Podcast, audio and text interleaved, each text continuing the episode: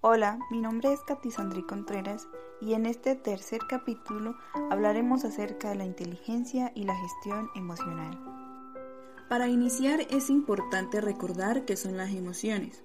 Estas son un conjunto de respuestas neuroquímicas y hormonales que nos predisponen a reaccionar de cierta manera ante estímulos internos o externos, internos como un pensamiento o un recuerdo y externos como algo que vimos o escuchamos.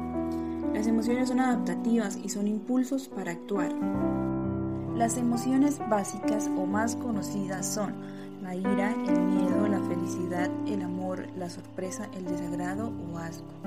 Para ejemplificar mejor cómo funcionan, lo haremos a través de la ira. Cuando nos encontramos airados, la sangre fluye a las manos y así resulta más fácil tomar un arma o golpear a un enemigo.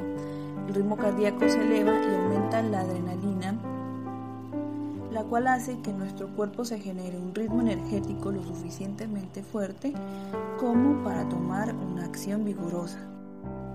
Ya que sabemos qué son las emociones, cuáles son las básicas y cómo pueden verse involucradas en nuestro organismo, hablaremos acerca de qué es la inteligencia emocional. La inteligencia emocional se define como la capacidad o la habilidad para aprender a identificar, a conocer, y a manejar nuestras emociones de tal forma que nos produzcan un bienestar general y una mejora en nuestra relación con nosotros mismos y con los demás. Es importante abordar esta temática ya que las emociones influyen en la salud. Una persona que no gestiona o que no sabe cómo gestionar sus emociones negativas podría ser víctima de la falta de concentración, de la poca o no la capacidad para aprender y tomar decisiones, además de ver una pérdida o una disminución significativa en su capacidad de memorizar. El equilibrio emocional puede ayudar a proteger nuestra salud y bienestar. De hecho, hay enfermedades que se generan por la mala o nula gestión de estas emociones. Las tan conocidas enfermedades psicosomáticas, que son aquellas que se dan o que se expresan en nuestro organismo porque reprimimos o porque no sabemos cómo manifestar o cómo eh, expresar nuestras emociones.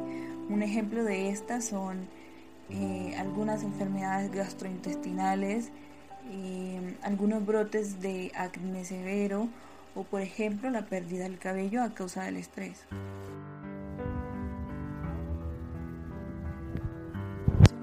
Conozcamos cinco técnicas para mejorar dicha inteligencia que ayudarán a trabajarla y a fortalecerla día con día. La primera técnica es tener un diario de emociones.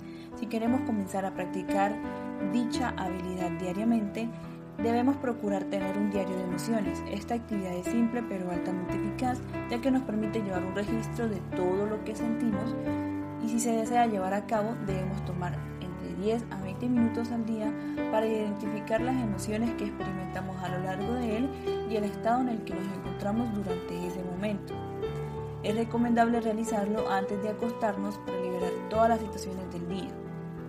Si durante el día hemos sentido o experimentado estrés, tristeza o ansiedad, es importante anotarlo y procurar registrar cualquier emoción. Con el tiempo aprenderemos a reconocerlas y mejoraremos esa inteligencia emocional.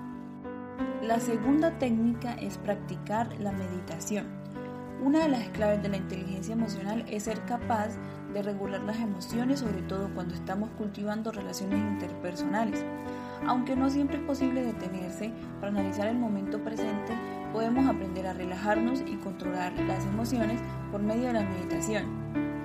Con esto veremos que mientras más la practiquemos, podremos usar esta habilidad en cualquier momento y lugar.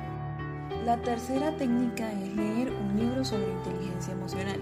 Hemos visto que la inteligencia emocional es una habilidad que se puede trabajar y mejorar con el tiempo. Si queremos gozar de sus beneficios, leer algún libro con esta temática nos ayudará.